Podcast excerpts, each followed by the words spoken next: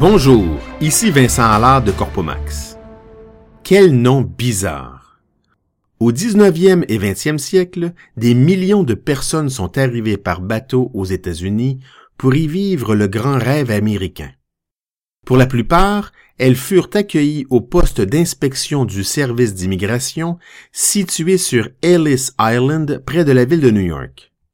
Plusieurs de ces immigrants avaient des noms étranges aux yeux et surtout aux oreilles des officiers chargés de leur poser 29 questions précises.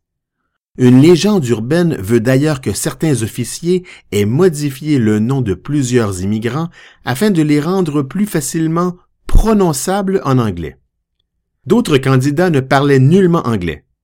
L'histoire nous enseigne qu'un individu d'origine slovaque aurait répondu aux 29 questions de l'officier en hochant tout simplement la tête et en souriant à pleines dents.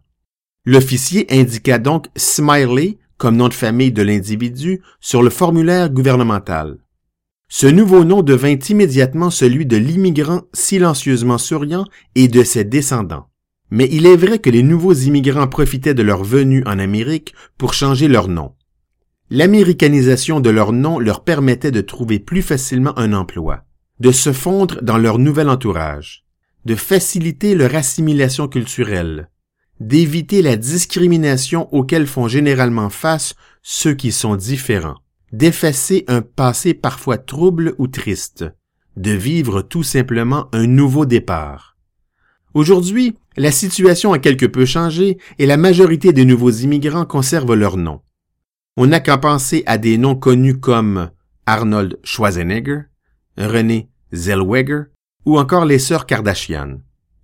Mais lorsque le nom peut difficilement être prononcé par l'entourage du nouvel arrivant, ou si cela le force à constamment l'épeler, il fait généralement l'objet d'une demande en changement de nom. Aux États-Unis, il est relativement facile de changer de nom. Les résidents permanents qui veulent devenir citoyens américains peuvent d'ailleurs profiter du processus de naturalisation pour changer leur nom en cochant tout simplement une case sur le formulaire gouvernemental.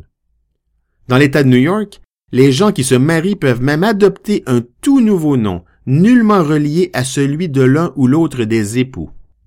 Au Delaware, chaque vendredi, les avis publics de changement de nom parsèment le journal local de la ville de Newark.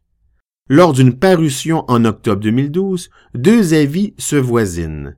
Une personne demande que son nom de famille soit changé pour Zero.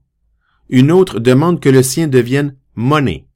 Espérons que si ces deux personnes se rencontrent, tombent en amour et convolent en juste noces, elles ne décideront pas de porter leur nom combiné, Zero Money, surtout si elles envisagent de présenter une demande d'emprunt à la banque. Peu après leur arrivée aux USA, mes filles Véronique et Geneviève font parvenir leur très court curriculum vitae à une pizzeria du coin pour y travailler à temps partiel. Elles ne reçoivent aucun appel du gérant, qui a pourtant besoin d'aide. Quelques mois plus tard, mes filles sont informées par des amis qu'à cause de leur prénom, le gérant a cru qu'elles ne pouvaient pas s'exprimer en anglais. Il n'avait donc pas cru bon de les appeler. Quelques années plus tard, Véronique est caissière dans un magasin d'alimentation de la région.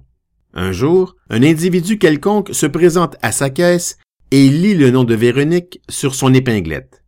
En fronçant les sourcils, il lui dit Quel drôle de nom vous avez. Moi je viens du Sud. Et dans le Sud, ce sont des Noirs qui portent un tel nom.